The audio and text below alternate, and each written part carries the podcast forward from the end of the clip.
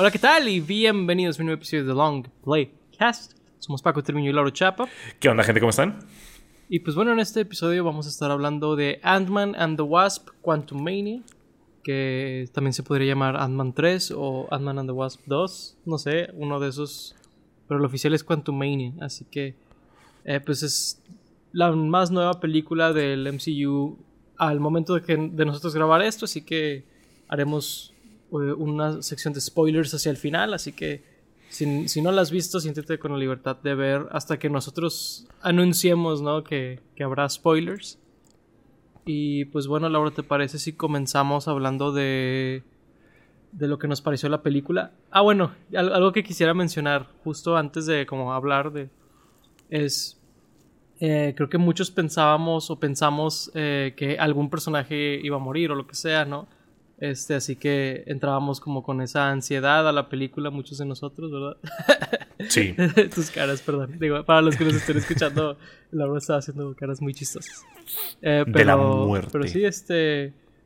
Pero bueno, antes de meternos a todos esos temas que creo que sí van a dar mucho de qué hablar avanzando la, la reseña, uh -huh. eh, ¿qué te pareció Ant-Man and the Wasp Quantum Mania?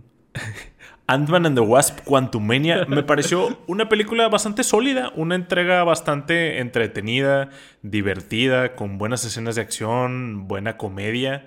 Eh, lo único es que sí es muy diferente a las otras dos películas de Ant-Man, ¿no? Creo uh -huh. que decíamos en el episodio anterior, en el de Ant-Man eh, 2, en The Wasp, que era muy similar a la 1, que seguía mucho el tono, la línea que traía, y esta completamente se fue para otro lado, ¿no? Se, es más comparable con Guardianes de la Galaxia o eh, Star Wars, eh, Flash Gordon, lo que sea, más que con las otras Ant-Man. Es, es, una película del viaje al centro de la Tierra, prácticamente. Eh, se podría decir que cambió el, el género a eh, sci-fi comedia, algo así, ¿no? Uh -huh. Y entonces eso es, es, lo único que como que hay que considerar al ver esta película, pero aún así creo que es muy, muy sólida y creo que, por ejemplo, eh, la comparé con Guardianes de la Galaxia. La 1 sí me gusta, la Guardianes de la Galaxia 1 me gusta más que cualquiera de las de Ant-Man, pero es, por ejemplo, esta, la 3, siento que está mucho mejor balanceada que Guardianes de la Galaxia 2, que es un problema muy grande que tengo con esa película, en donde la comedia ya sobrepasó eh, los límites de seriedad o los límites de una historia. Y aquí siento que está okay. muy bien balanceada. Los personajes serios son muy serios, los personajes cómicos hacen chistes pero no entorpecen a la historia.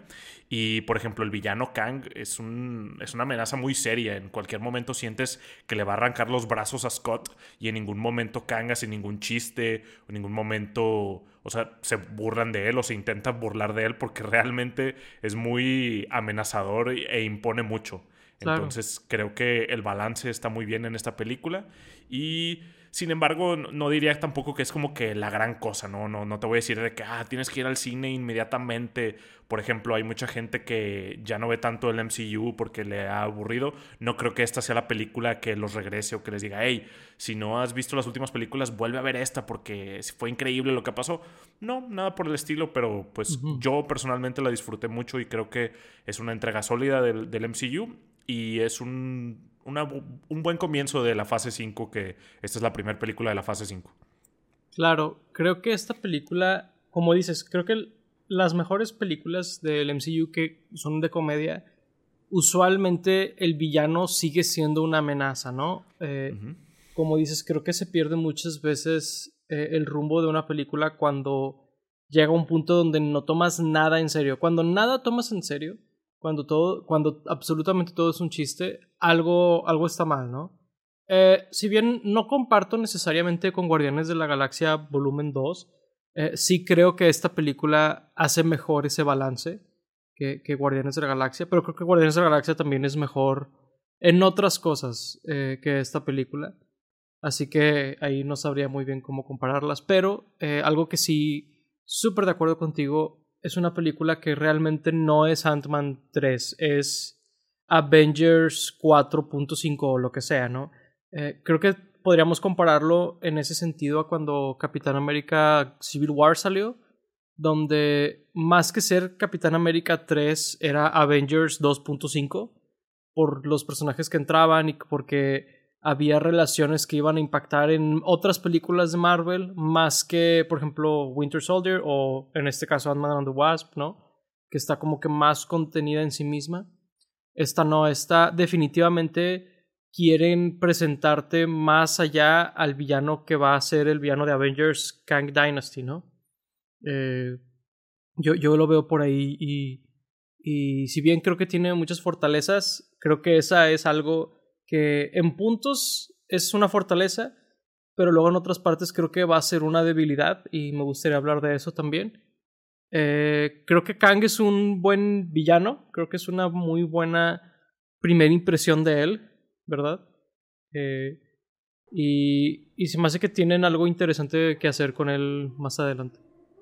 Sí, definitivamente tienen un, muy buen villano y en sus manos. Ahí hablaremos algo hacia el final que me llama la atención, qué es lo que van a hacer. Yo no sé si la llamaría como un Avengers 4.5 o, algo por el estilo, más que nada porque siento que la historia sí se centra mucho en los personajes de Ant-Man. O sea, en Capitán América Civil War es totalmente...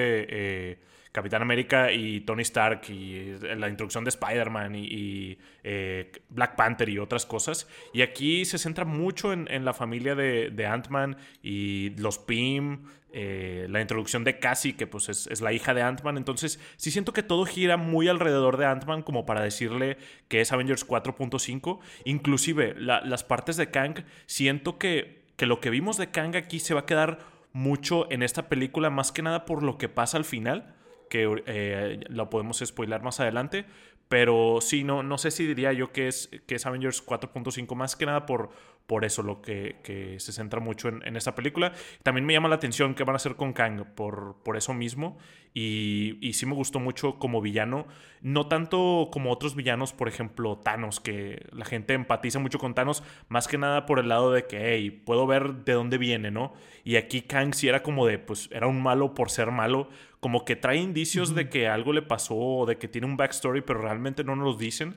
Entonces simplemente vemos a alguien como muy amenazador para nuestros héroes. No es como, no sé, los otros villanos de Ant-Man. En ningún momento piensas que le pueden ganar a Ant-Man. Tanto Yellow Jacket como Ghost, nunca dije, wow, puede, puede que ganen eh, estos villanos, ¿no? Aquí sí dije, en cualquier momento Kang va a matar a todos y, los va a desaparecer, ¿no? Entonces creo que este también es un aspecto importante de un villano.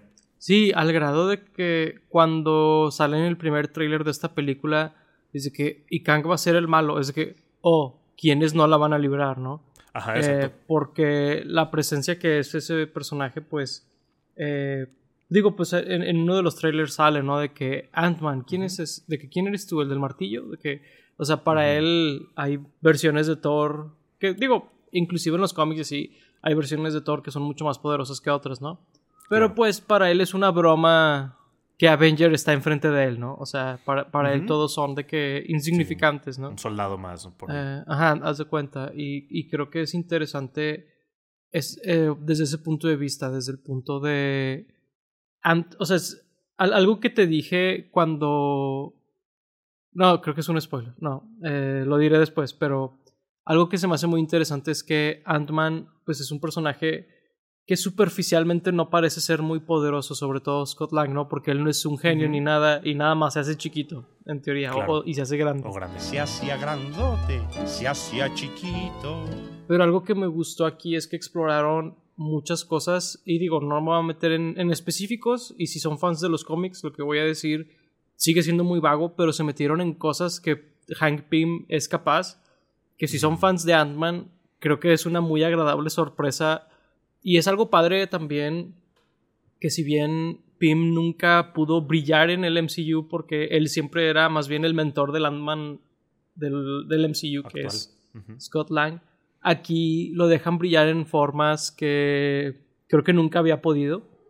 y, y, se me hace padre porque creo que es como darles un poquito más a, a los fans, ¿no? Sobre todo cuando se supone que Hank Pym es de estas personas ultra genio de Marvel, ¿no? De que están ahí arriba de Reed Richards, está eh, Doctor Doom, está Tony Stark, ¿no?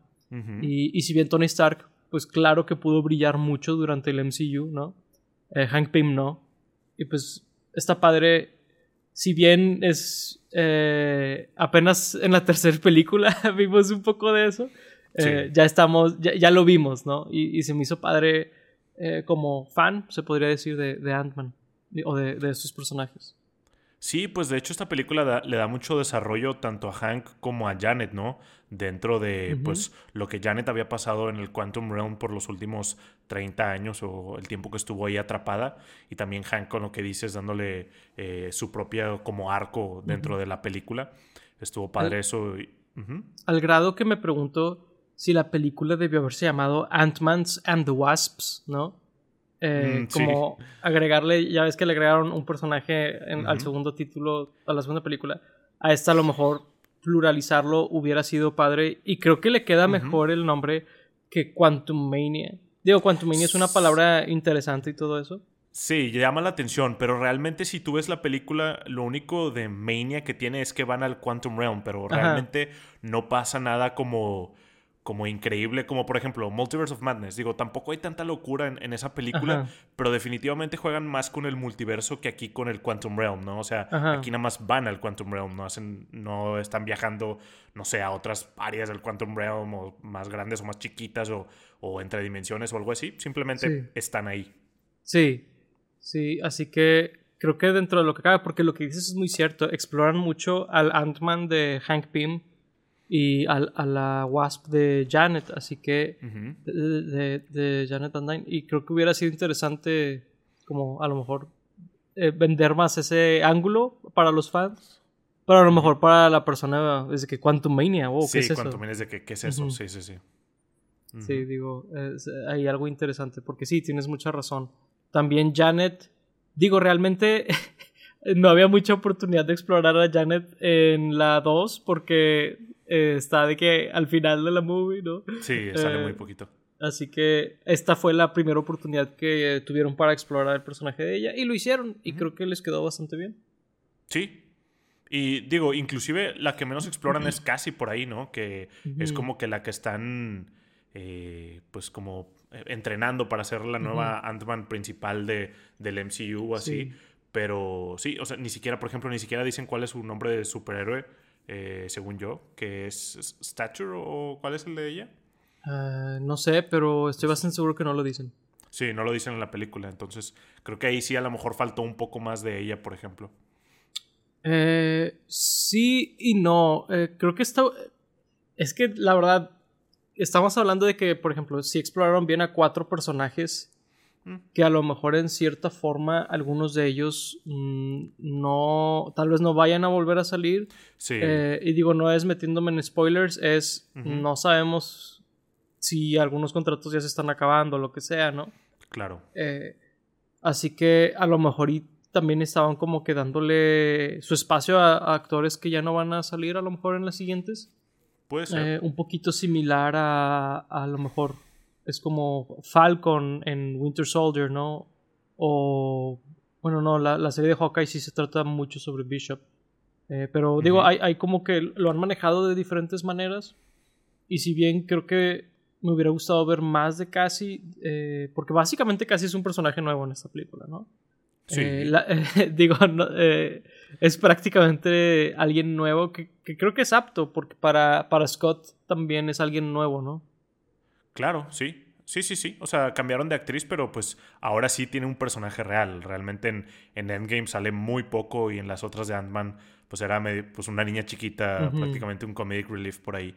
Pero sí, o sea, casi es un personaje nuevo y también seguramente después le van a dar más desarrollo, porque también si lo vemos como en el mundo real, digamos, ¿cuál es la siguiente película o proyecto de Marvel que pudieran salir cualquiera de estos personajes, inclusive Scott? O sea, hasta Avengers eh, Kang Dynasty, ¿no? Porque ninguno de los otros proyectos que están anunciados de aquí hasta esa película se creo que pudieran salir ninguno de esos personajes. Entonces, pues sí, seguramente muchos de ellos ya no los volveremos a ver eh, por simple contrato o cosas por el estilo. Sí, y si bien a lo mejor pueden salir en algún episodio de una eventual serie, ¿verdad? Eh, no veo a, a la mayoría de ellos de que, ah, sí, voy a salir de secundario en una serie de Disney Plus. No veo a la mayoría haciendo eso de- del elenco, eh, ¿verdad?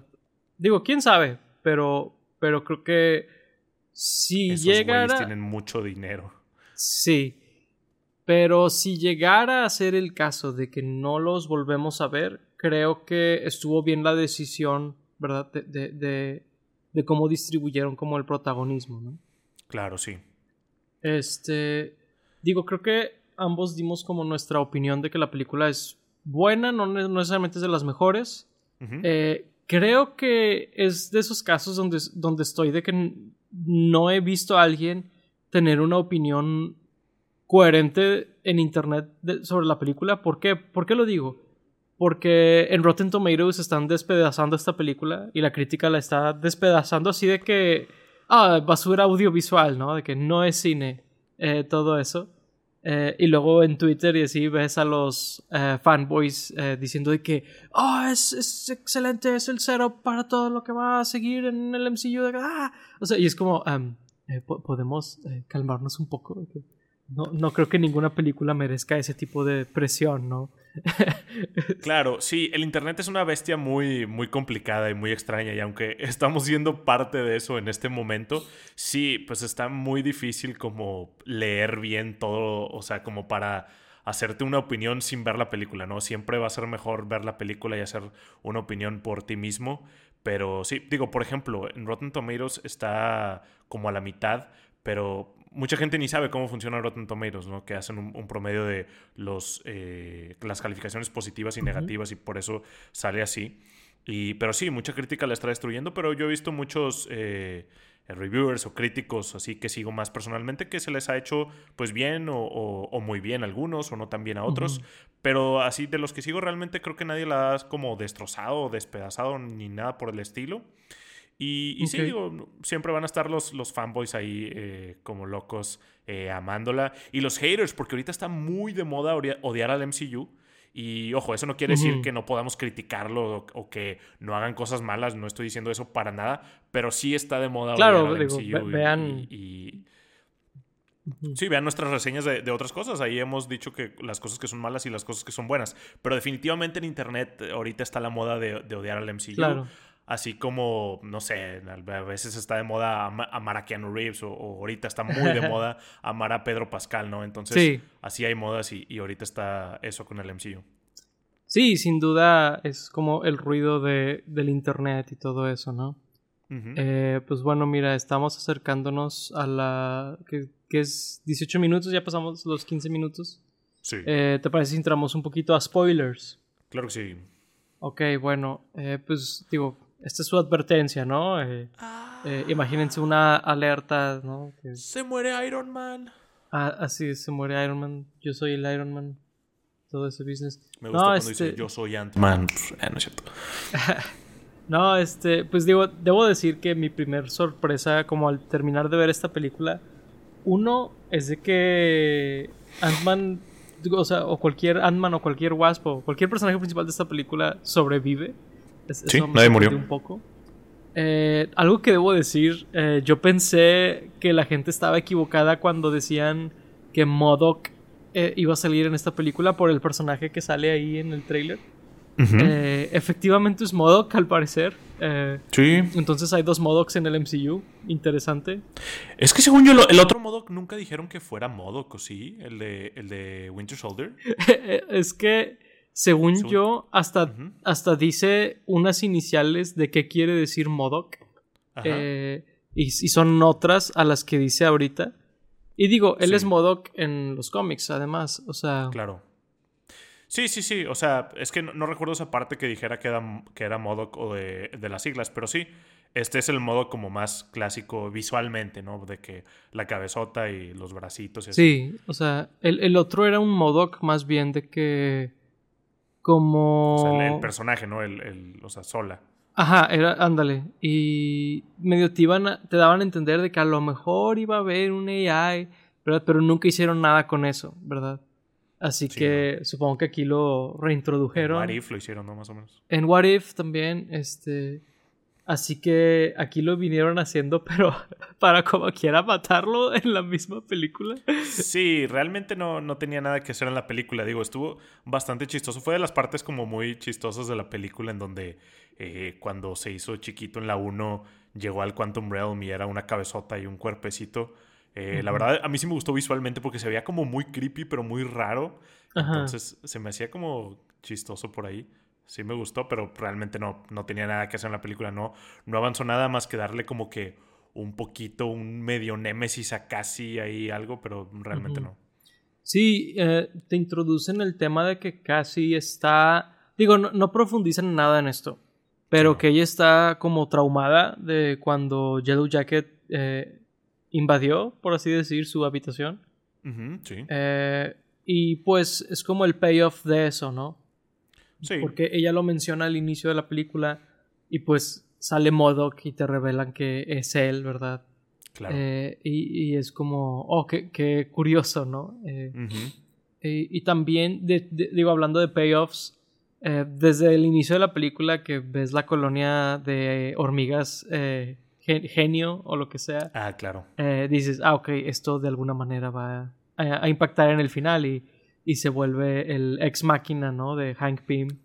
Claro. Que debo decir, como alguien que creía que no, no hacían suficiente con Hank Pym, creo que estuvo padre que hicieran eso.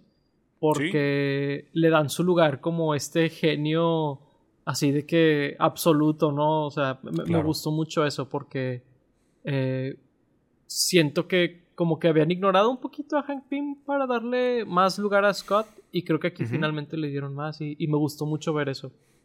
Sí, digo, al final sí se siente mucho como un ex máquina, ¿no? Porque Sí. así como, por ejemplo, en la 2 tenían esto de que Janet tenía poderes mágicos y podía curar a Ghost, aquí fue de, ah, sí, es que cuando se metieron en el Quantum Realm las hormigas vivieron 10 millones de años o no sé cuánto Sí, dijeron. algo es como de, y avanzado. ¿por qué? ¿Cómo? O sea, no, nada más pasó. Y ahí avanzaron la tecnología bastante. Hank puede comunicarse con ellas y las va a traer para ganarle a Kang. O sea, fue la única razón por la que le ganaron a, a Kang. Que digo, por otro lado está bien, porque si no, no sé cómo le iban a poder ganar No, no. nuestros héroes. No, lo que que- quería decir hace rato, que dije, no, tal vez sea un spoiler, es que esta historia se siente en, en muchas partes como una historia de Capitán América o de Spider-Man, en que eh, el superhéroe está muy evidentemente de que demasiado débil comparado al villano, pero de alguna manera la libera, ¿no? O sea, casi que por arte de magia o por eh, el Espíritu Santo o lo que sea, ¿no? Eh, gana el día por, o sea, por, y, a, y a duras penas, ¿no? Que todo golpeado y así, pero lo logró. Sí, pues prácticamente, digo, ahí en la primera parte fue por las hormigas y luego que esta Hope regresa a ayudarle porque ya Kang le estaba rompiendo toda su madre ahí. eh, sí. Me gusta mucho cómo pelea este Ka- Kang, es muy físico en, en sus peleas. O sea, se ve que tiene muchos poderes y es súper poderoso, pero también se agarra a chingazo limpio. Entonces me, me gustó eso. Y pues ahí la sorpresa, ¿no? Que nadie se murió. Sí me sorprendió bastante porque yo juraba que al menos un personaje, eh, cualquiera de los cuatro, obviamente casi no, porque pues va a ser la que pongan ahí como la nueva Ant-Man. Pero sí, sí me sorprendió que, que todos estén vivos. Digo, por ahora, ¿verdad? Quién sabe, a lo mejor en Kang Dynasty si sean ahí los, los siguientes a morir o, o lo que sea, porque quiera venganza Kang de, de Scott en particular. Pero sí, sí fue una sorpresa de que, "Mm, mira, no, no lo hicieron. A lo mejor era el camino fácil y, y, pues la sorpresa más bien es que no murió. Sí, creo, creo que es casi eso, de que eh, era tan predecible que alguien se iba a morir que decidieron no matar a nadie. Y, y, o sea, curiosamente, ¿no? Y, y- y creo que estuvo bien, creo que... Creo que también el tono de Ant-Man no se presta tanto a eso. Creo que hubiera sido medio Sí, ¿no? disonante, ¿no? Sí, pues de hecho, inclusive la película cuando se ponía muy seria era como de.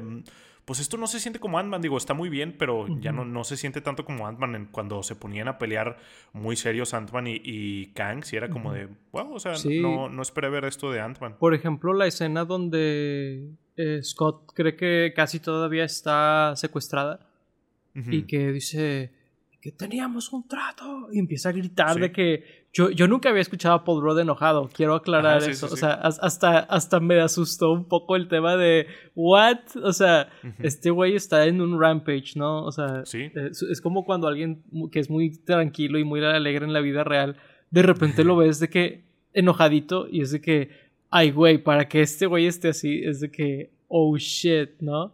Eh, y así se sintió esa escena donde él se hace gigante, ¿no? Eh, y, y debo decir, me gustó. eh, eh, Sí. Se me hizo un poquito como. es- Esta comparación va a ser muy extraña, pero a Shrek 2 con la galleta de jengibre Ah, sí, gigante. cierto, sí, sí, sí. sí, me recordó un poquito a eso. Es verdad. pero, pero digo, adoro esa escena en Shrek 2 también, así que está bien. Sí, definitivamente le pidieron más a Paul Rudd en esta película que, que en otras actoralmente. Y está padre que intentaron mantener, por ejemplo, el heist, ¿no? De que las otras películas eran mucho esta película de robo y aquí lo metieron en donde pues él tenía que meterse al núcleo ese de la nave de Kang para hacerlo chiquito y, robarlo, ¿no? Lo, De hecho le, decían ahí que tenía que hacer un heist porque él era un ladrón y todo esto. Estuvo padre que procuraran eh, mantener eso en la película y los efectos que salen ahí están muy padres cuando se hacen los muchos Paul Rods y luego que uno está vestido de, de Baskin Robbins y luego llega la Wasp y son muchas Wasps. Está, está visualmente está padre, está distinta, está está interesante. Digo, por ahí de repente sí los efectos no se veían de lo mejor, pero usualmente, bueno, antes de, la última película de Marvel que era Black Panther, los efectos sí estaban de que lo más, más bajo que podían estar y aquí estuvieron bastante bien. Sí, por ahí sí siento que Modoc de repente estaba medio demasiado Uncanny Valley, pero no sé cómo haces que eso luzca bien. ¿verdad? Eh, la, verdad es que sí, eh, como abordaron de frente a, a, Modoc, ¿no? De que no nos vamos a sordear, vamos a hacerlo de que es horrible. Eh, y pues de repente no lucía muy realista, pero porque es algo demasiado extraño, ¿no? Sí, claro. Eh, pero digo, volviendo a, lo del heist, eh, del robo, mm, creo que en eso es muy cierto, lo, aplican, pero también creo que cuando casi está liberando a los demás que están secuestrados o que están mm, cierto, en, en, la prisión, también se me hizo muy heist. Y muy Ant-Man, ¿no? Porque en la, película pasada hablábamos de que se enfocaban mucho como en la familia y en la unión, la relación que tenían, por ejemplo, padre e hija, este Hank y, y Hope, y ahora lo tienen aquí con Cassie y Scott y aún así también con, con Hanky Hope y también con Janet. Entonces, creo que digo, por ese lado sí está como antmanoso en esta película. Y de hecho, lo que decía al, principio de que no sentía que era Avengers 4.5, por ejemplo, es de que no sale ningún otro personaje de, Avengers o que vaya a salir, bueno, al menos en, la película principal, ahí en la segunda eh, escena post créditos sí sale, pero no sale ningún otro personaje de, de, Avengers y al final no, digo, no me queda muy claro de qué es lo que van a hacer, pero esta versión de Kang como que se va, digo, no sé si se queda atrapado en el Quantum Quantum Realm o, mm. dónde está, en el doble Quantum. Eh, pero sentí como que se fue. Entonces, realmente este Kang, pues no es un setup porque pues vamos a ver a otros Kangs, ¿no? Entonces, digo, por ahí es, lo que quería comentar de hace rato. Ya, o sea, es que comparto que muy seguramente va a ser otro Kang o otros Kangs los, los que salgan en, en las eventuales secuelas, ¿no? De, del MCU. Pero creo que hay un tema es cuando... Eh, digo, cuando tienes el multiverso, ¿no? De que tienes tantas interpretaciones del personaje, puedes hacer como este como baile de, bueno, es que ese Kang no era como los demás que van a salir, ¿no? Eh, ahí te explican que él era un, un, renegado. Y cuando vas a ver de que, bueno, un Kang muy apenas y dos Ant-Mans y dos Wasps la libraron, ¿no? Y un millón de hormigas. Y un millón de hormigas y casi, ¿verdad? Que ahorita se nos olvidó. Y los aliens ahí. Ajá, o sea, muy apenas y la libraron y fue una pelea de que casi, casi de que Infinity War, ¿no? Claro. ¿Qué pedo cuando vengan cientos de Kangs, no? Sí, sí, sí. O sea, ahí es donde yo siento que es un poquito como tal vez Guardianes de la Galaxia o algo así, donde, oye, si uno de los meros meros de Thanos, ya merito, acababa con las galaxias, ¿no? Eh, Pues qué pedo aquí, ¿no? O sea, algo similar creo yo que, que es esta película. Sí, eso sí es. O sea, realmente es como que una probada al villano principal. O sea, en la fase 1 fue Thor, ¿no? Que tenía a Loki, que después fue a el villano de Avengers. Entonces, sí, yo creo que sí es, sí es algo como que la principal que vamos a tener que ver para lo que viene después. O sea, por ejemplo, en, Kang Dynasty, en Avengers Kang Dynasty, por ejemplo, a lo mejor vas a decir de, ah, pues no tienes que ver, no sé, la serie de She-Hulk, pero pues sí tienes que ver Quantumania, ¿no? Para, para entender esto. Yo creo que eso sí va a ser, sí va a ser el caso. Sí, o sea, en ese sentido es en el que siento que es mucho Avengers 4.5 o whatever, ¿no? Claro. Que digo, no sabemos qué va a salir en The Marvels y todo eso, ¿verdad? O sea, a lo mejor ya hay más de eso ahí, pero Eternals, por ejemplo, creo que no va a ser particularmente relevante, al menos no por lo que hemos visto hasta ahora. Sí, Thunderbolts no creo que sea muy relevante para Tampoco. esa película, por ejemplo. Tampoco, exactamente. Este, pero esta sí. Sí, esta sí. Este, Y, y sí, creo que creo que va a ser interesante como, ok, ¿cómo, cómo fregados le van a hacer cuando sean cientos de este güey?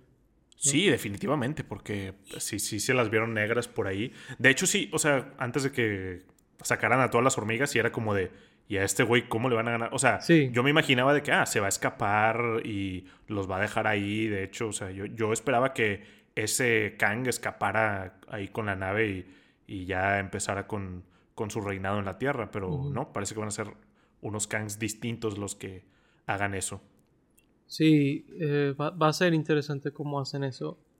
También siento que los Avengers, los que sí están en la Tierra, están medio peloteados comparados a, a donde estaban antes de Infinity War, ¿no? Sí, porque ahorita realmente, ¿quiénes son los Avengers? ¿Dónde están los Avengers? O sea, no hemos visto ninguna de las cosas de Marvel como que qué están haciendo realmente ahorita y quiénes sí son o quiénes no son los Avengers. O sea, desde que murió Tony Stark y Capitán América eh, se hizo viejo o se fue a la luna o lo que sea, Ujú. como que la organización ahí, el, el organigrama, ¿quién, es- quién nos va a llamar, o sea. Nick Fury está en el espacio, ¿no? Entonces no sabemos qué está pasando ahí con, con los Avengers, quién, quién les va a llamar cuando sea el momento de, de pelear contra Kang o qué rollo. Ajá, sí, va a ser curioso eso. Digo, creo que la que sigue estando rotísima es la Capitana Marvel, ¿no?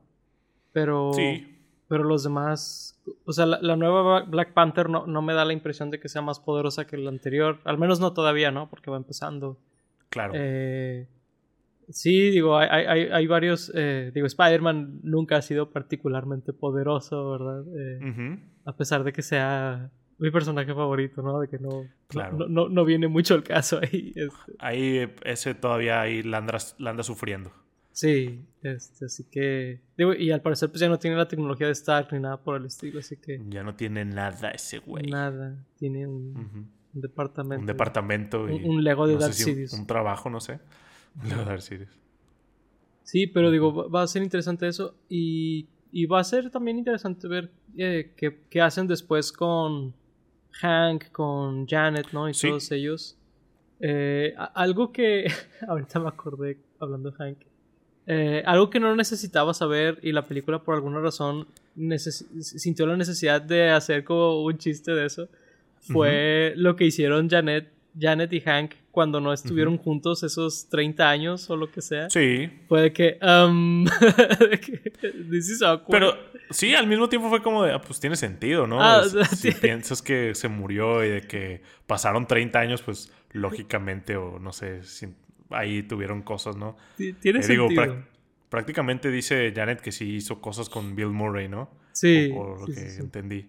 De hecho, ni hemos mencionado su personaje. Fue un, un personaje que realmente pasó de largo y nada más fue un, pues, un, para continuar el- la historia. La escena que salió en el thriller es la única escena donde sale. Mm. Y eso Sí. está medio chafo. Digo, no, Sí. no vine a ver la película a ver a Bill Murray, ¿verdad? Pero fue como, eh, no sé, X, ¿no? Sí, sí, sí, sí fue ba- bastante X. Y no creo que vaya a volver ni nada por el estilo. Mm, no creo. O sea, sería algo muy extraño que, oh, tiene que volver Bill Murray, ¿no? Sí, no, no. no, no, no los veo haciendo eso. Sí, por ejemplo, sería muy extraño que volviera él cuando en esta película no, no salió Luis, ¿no? Que, que es algo que es no algo hemos que, dicho. que quería hablar, sí. En la, la película solo se trata de ellos en el Quantum Realm. Realmente no, nunca vemos el, el mundo real. Entonces, pues, se perdió el, el Luis y sus otros dos amigos, el Baba Yaga y el, y el personaje de T.I., no sé cómo se llame. Pero ese No, güey. También eh, no estuvieron ahí. Y la verdad sí, sí se sintió su falta Sí. porque pues la película es un poco más seria que las otras dos. Sí le dieron como mucho la carga de la comedia al personaje de Scott.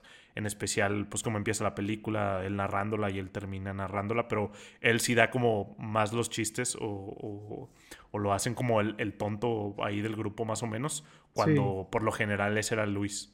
Sí, la verdad es que sí siento que nos faltó Luis. Sobre todo, si- siento que la película le faltó eh, algo que yo hablaba mucho de las otras, es que entre la comedia y todo, lo que hace que la película funcione, al menos en mi opinión, es que la película tiene mucho corazón, ¿no? Eh, mucho es la relación que tiene Scott con su hija Cassie. que Sí. realmente en esta película no lo tienes. O sea, tienes una nueva relación muy distinta, Sí. Eh, así que si la comparado a las anteriores, es algo que quitaron, básicamente. Y luego también quitaron a los amigos de Scott, que son, como dices tú, Luis y, y todo ese gang, ¿no? Y pues eran personajes que era muy agradable, muy, muy divertido verlos ahí, sus shenanigans y todo eso. Sí. Y, y, sí, y sí, sí los, me hicieron falta, la verdad. O sea, cuando llegamos al Quantum Realm, dije, híjole, bueno, a lo mejor y salen al final. No, Sí. nada. ¿No? o sea, Una escena mm. post créditos o algo. Sí, o sea, Ma- Marvel se negó a darnos esa escena donde Luis explica lo que había sucedido en, en Endgame, ¿no? O. Infinity War o lo que sea. Sí. Eh, sí, sí nos dejaron sin eso. Y sí, nos, sí, sí me hizo falta, la verdad, porque era de mis cosas favoritas en las anteriores. Sí, faltó esa, esas historias de, de Luis y muy raro porque por lo general siento que el MCU, al menos últimamente, sí ha dado mucho, eh, ¿cómo se dice? Eh, Fanservice. fanservice en, en cuanto a las cosas que piden los fans, ya sea con Reed Richards o con los otros Spider-Man o cosas por el estilo. Como que sí han cumplido muchas de esas cosas. Y, lo- y lo de Luis era algo que pedían mucho los fans, ¿no? Entonces, sí, sí está raro que, que no lo hayan hecho. Digo, fácilmente lo podrían hacer como algo de, de redes sociales, ¿no? Que lo postean en YouTube o algo por el estilo y Ajá. tendría millones y millones de views. O un corto en pues, Disney Plus o lo que sea, ¿no? Mil, mil sí, maneras un de corto en. Disney Plus. Digo, aún lo podrían hacer, ¿no? No, no sabemos Supongo. qué pasará en el futuro. A lo mejor Luis sale en alguna de, de las series que, que vienen eh, en el futuro. Pero, pero sí, de- definitivamente fue un poco raro que, que no saliera él y, y la pandilla. Sí, sí, no- sí nos hicieron falta. ¿Y qué más?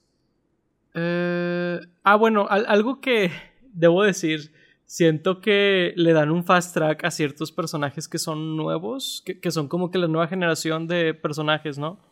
Eh, por ejemplo, Bishop, eh, está la, la nueva Black Panther, se me olvida su, su nombre. Shuri. Shuri, gracias. Eh, y pues casi también son de que un poquito demasiado buenas en todo. Digo, los ejemplos que di ahorita las tres son mujeres, pero no, no, no, no- es por ahí. Eh, pero el tema de que son genios, son, de que de volada entienden cómo hacer, de que el traje, usar sus poderes o lo que sea. Eh, cuando, por ejemplo, Ant-Man le tomó una película, ¿no? Y, y training montage y todo, aprender a usar su traje y todo. Y, y el vato pues no es un genio, ¿no? Como que siento que están haciendo un poquito similar a todos los nuevos personajes principales. Creo que ahí a la exclusión sería Miss Marvel. Creo que ella sí está mucho más grounded, su personaje. Eh, pero sí, digo, y es algo que noté también con Cassie en esta movie. No, la verdad yo no lo siento. Ahí no comparto, creo que con ninguno de, de los personajes que dijiste. Eh, aquí, por ejemplo, en este caso, se nota, eh, primero que nada, cuando empieza la película, que casi ya tenía rato usando el traje, porque eh, primero le dice Scott que cuando la recoge ahí de que la arrestaron por estar en un riot o algo por el estilo, que estaba usando el traje, y luego este Hank eh, revela medio ahí que no era la primera vez que lo hacía, que ya lo había estado haciendo varias veces y que estaba enseñándole cosas, entonces por ahí antes de la película ya estaba usando el traje, y luego durante la película también Scott nota que no lo sabe usar bien y le explica algunas cosas a Cassie de cómo hacerlos. Inclusive mm, ella es la que hace como que, que se haga grande el traje, o sea, no tenía ya ese poder. Ella hace como, de hecho, exactamente lo mismo que hace Scott, que es ponerle una fichita de, de grande a- al traje. Entonces sí, no, no se me hace por ahí. eh, digo, siento que Scott hizo prácticamente lo mismo en, en la primera película, nada más que sí lo vimos entrenar y a ella no la vimos entrenar porque eso fue como off-screen. Pero, Por eso pero es sí, lo que estoy diciendo. es lo que estoy Pero sí pasó, ¿no? Por eso, pero no lo vimos. O sea, y también de que el laboratorio que tiene. Pero al- lo explica, ¿no? Sí, pero el Mm. laboratorio se lo hizo Hank. O sea, el laboratorio es, es de Hank. El entrenamiento lo tuvo antes de la película. Como que siento que, que, si, que si en esta película es de que, hey, casi, vamos a la misión, toma el traje por primera vez, ahí sí te diría como que, ok, güey, es la primera vez que usa el traje, no manches. Pero si ya estamos viendo que, que fue algo que pasó, mm, no se me hace, la verdad.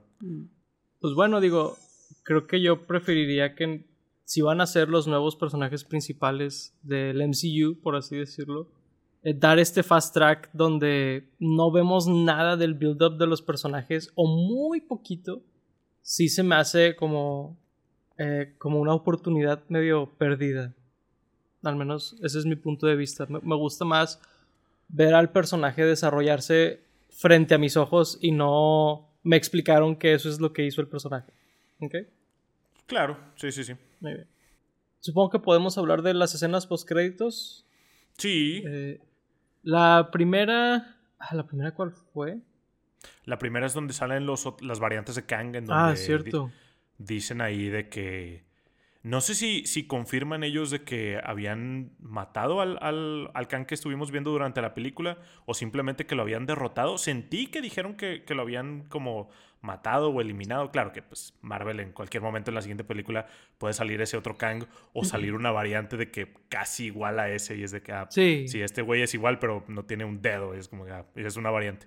Pero sí sentí como que dijeron que ese otro ya no iba a salir, pero dijeron ahí de que como, como a ese güey lo vencieron, ya podían salirse a, a hacer su despapalle eh, en el multiverso. Sí, no, y de- deja tú lo del despapalle en el multiverso. Dicen, estos güeyes son muy poderosos. Si pudieron matar a ese Kang, Ah, sí, pues entonces hay que ir por ellos, ¿no? O sea, lo cual están un poco equivocados, ¿no? Pero veamos qué pasa. ah, sí, porque hubo una serie de ex máquinas y de Sí. una situación muy particular para ganarle, ¿no? Eh, o sea, sí, no, no, no, no han leído muy bien esa situación, que creo que es todavía peor, ¿no? Eh, pues esa fue una escena. Y se me hizo interesante ahí, como que, que dieron ahí un, un, un paneo, casi creo, ¿no? Donde salen muchas versiones de, de Kang, ¿no? Este- Sí, de hecho, vemos eh, a, a muchos distintos. Hay uno que hasta le hace como chango o algo así, ¿no? Está Sí, está. bastante curioso. sí, y luego hay unos que eh, son como que estos aliens CG, ¿no? De que nada que ver visualmente con, Sí. con los demás y así. Está curioso ver cómo van a avanzar eso, ¿no? De hecho, sí va a estar, eh, va a estar curioso, ¿no? Porque, pues, qué tantos personajes puede hacer este actor. Que, por cierto, eh, muy buen actor, este Jonathan Mayers. eh, digo, en, en otras películas y en esta, pero realmente sí se ve como que va a ser un A-lister de, de Hollywood, porque sí, sí lo hace bastante bien. Y, pero digo, no sé qué tantas como variantes puedan hacerle a, a ese personaje. Digo, ahí vimos hablar, creo que tres y ya había varios que hablaban como muy similar al principal. En Loki ya habíamos visto a otro que ese sí hablaba completamente distinto, pero eh, pues ya habíamos visto otro, ¿no? Entonces, quién sabe pues qué tantos Kangs diferentes puedan hacer y qué ta- tantos podamos aguantar como en pantalla, ¿no? O sea, no sé, en la siguiente película de Avengers, como qué tanto voy a poder seguir a 10 Kangs distintos, o qué tanto me va a importar ver a, a 10 Kangs distintos, ¿no? Ok, Sí, es, es que es complicado porque creo que es el problema que todas las historias estas que están haciendo de multiversos eh, van a tener, ¿no? Que es, bueno, entonces, si como quiera vas a traer algo prácticamente igua- igual de vuelta, ¿qué tanto quieres que me emocione o emotive esta versión en particular del personaje, ¿no? Eh, Creo que ese es un trade-off que sucede mucho con historias del multiverso y líneas alternas y todo. O, o- o cuando en un universo pueden revivir a alguien cuando sea, ¿no? Cre- Creo, creo que ese es el problema cuando historias así son introducidas. Todavía no hemos visto a Marvel meterse mucho en eso. Ya vimos que a la gente no le gustó cuando lo hicieron en Multiverse of Madness. A mí sí me gustó esa película, así como de manera general. Tampoco creo que haya sido algo así super guau, pero ya vimos que mm, van, a- han batallado un poquito con ese tema. Este, vamos a ver cómo lo hacen hacia adelante, ¿no? Y digo, justamente con ese tema, la siguiente escena post créditos fue con Loki, ¿no? Ajá. Eh, Sí, que, pues, de asumimos, perdón, que es el Loki de la serie, ¿verdad? Sí, sí, asumimos que es el Loki de la serie. Pero sí, porque eso más que nada nos da pie a la segunda temporada de Loki. No creo que nos esté dando pie a, a cualquier otra cosa o alguna conexión de que Loki ya va a regresar como a las películas o algo por el estilo. Pero sí va a estar curioso como de... Entonces la segunda temporada de Loki se va a tratar como de que van con distintos Kangs y los intentan matar o los intentan eh, atrapar o algo por el estilo. Eso pues yo no sabía, por ejemplo, No, de, la, de la segunda temporada de Loki. Y pues está curioso que lo hayan metido en, en esa película como algo muy directo, ¿no? Creo que lo, lo otro que habíamos visto, pues a lo mejor es en Multiverse of Madness con, con todo lo de Wanda y WandaVision. Y, y pues sí, está, está interesante ver que lo hagan. Sí, pues digo, ahí sí va a quedar la duda de qué van a hacer con eso, ¿no? Sí, sí, sí.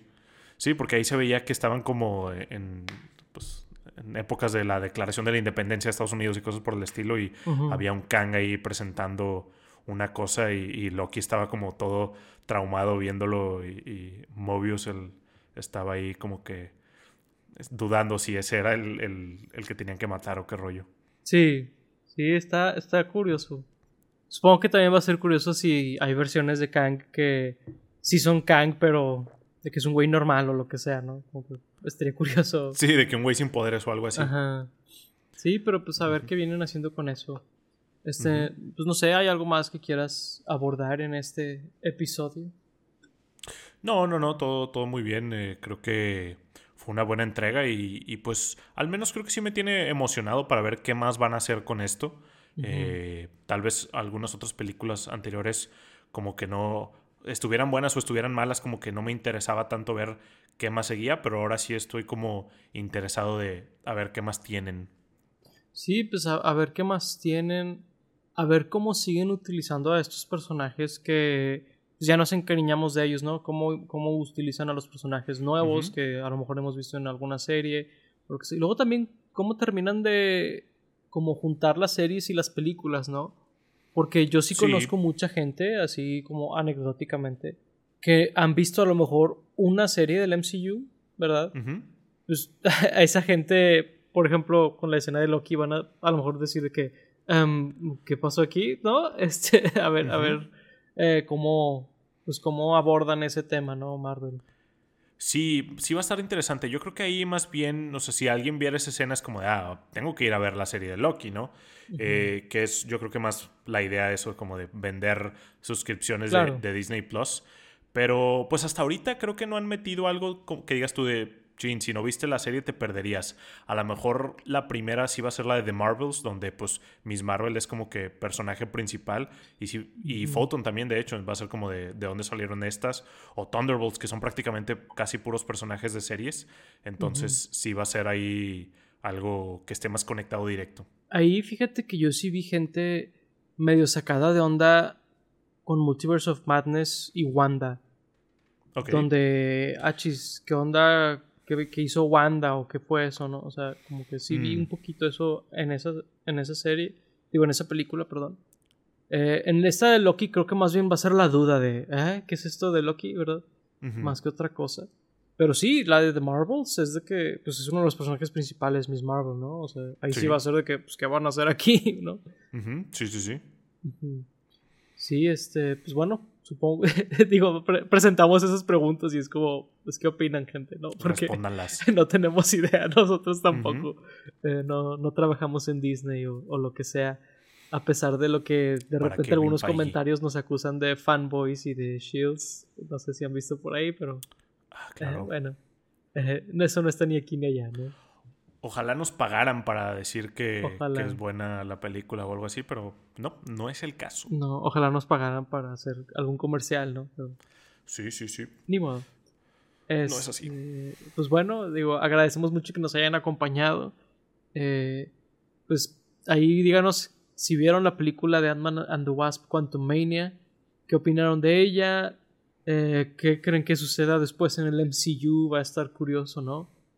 Eh, y pues bueno, sin más por el momento, fuimos Paco Treviño y Lauro Chapa. Gracias por escucharnos. Hasta la próxima. Ants. bye bye.